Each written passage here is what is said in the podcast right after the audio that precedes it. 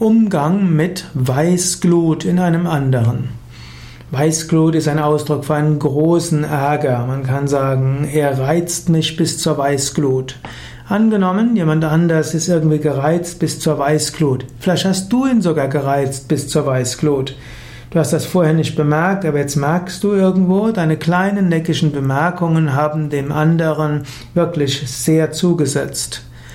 Jetzt ist es an der Zeit, um Entschuldigung zu bitten und kann sagen, oh, entschuldigen Sie bitte, ich habe da etwas gesagt, was ich nicht hätte sagen sollen.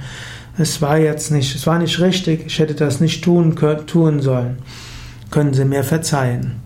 Wenn du also merkst, du hast etwas getan, was den anderen bis zur Weißglut gereizt hast und du hattest und du wolltest es nicht, dann bitte um Verzeihung.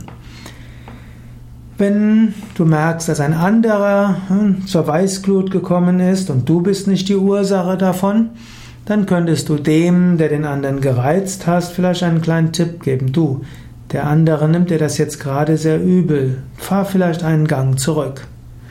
Oder du könntest auch äh, schauen, dass vielleicht die Sitzung unterbrochen wird, bevor der, der zur Weißglut gereizt ist, jetzt explodiert. Manchmal kann man versuchen zu vermitteln, nicht immer. Und die Glut beruhigt sich typischerweise auch. Man kann auch manchmal gelassener mit umgehen, wenn Menschen miteinander zusammen sind und sich ärgern. Es müssen sich nicht alle immer verstehen. Manchmal kann ein Wutausbruch auch mal heilsam sein.